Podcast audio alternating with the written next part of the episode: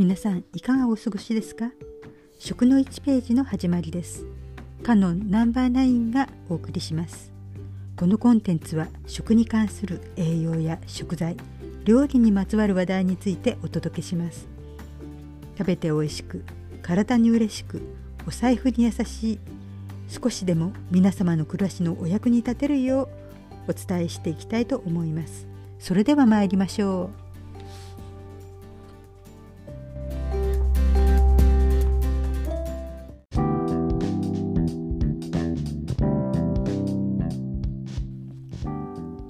前回は私たちの体の元素つまりミネラル成分は海水に近いというお話でした。昔からもしかしたら生命は有機分の多い海の中で生まれたのではという説がありました。この説では海水が満たされたり干上がったりする干潟で簡単なアミノ酸がつながって複雑な分子のタンパク質を作ったのではないかと言われています時代が進み1990年代になるといろいろな生物の遺伝子を調べることができるようになりました動物や植物カビなどの遺伝子のリボゾーム RNA を調べたところ生物の大元の祖先はとても高い温度の環境に住む細菌と分かってきました。実は今までに見つかった一番古い生物は西オーストラリアで見つかった35億年前の化石でしたこの化石が発見された西オーストラリアのピルバラ地域を詳しく調べたところ35億年前の当時は海底で熱水が噴き出していた場所であることが分かりました私たち生命の祖先は海底の熱水が噴き出す場所で生まれた可能性がありそうです。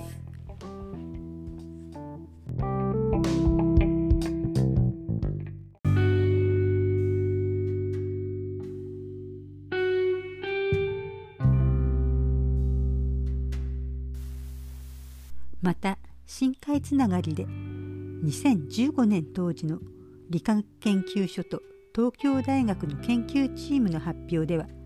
電気をエネルギー源にしている生物がいることが分かってきました。今まで私たち動物のように他の生物を食べてエネルギーを得るタイプと植物のように光合成をしてエネルギーを得る2つのタイプが存在することが分かっていました。新しい研究では電気エネルギーで活動する生物がいることが判明しました。またしても海底でのお話です。近年深海の研究が進み深海底には電気をよく通す岩石がたくさんあることが分かってきました。この電気をよく通す岩石はマグマの熱や化学エネルギーを電気に変えます。そこで鉄イオンを利用して化学合成を行うことが分かっている細菌に鉄イオンではなく電気を与えたところ電気を利用して二酸化炭素から有機物を作ったのです。このことから電気から有機物を作る電気合成生物だと結論付けました。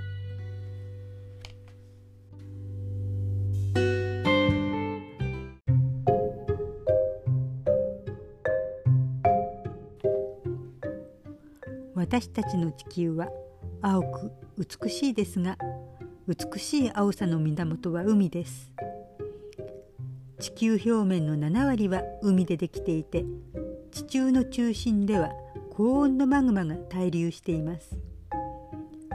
マグマの熱が地球表面の海水に噴き出すことで地中内部のいろいろな物質が運ばれその物質が周りのものと反応することで生命が生まれ進化したようです。ダイナミックな話ですね。このコンテンツは今回で12回目ですが人の栄養の話から生命の起源に及んでしまいました次回からはもう少し方向性を変えた内容で食についてお話ししていきたいと思います。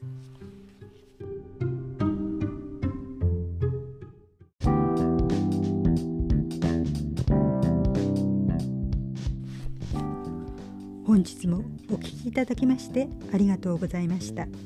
一人でコツコツ勉強していますが思い込みや間違いがあるかもしれません。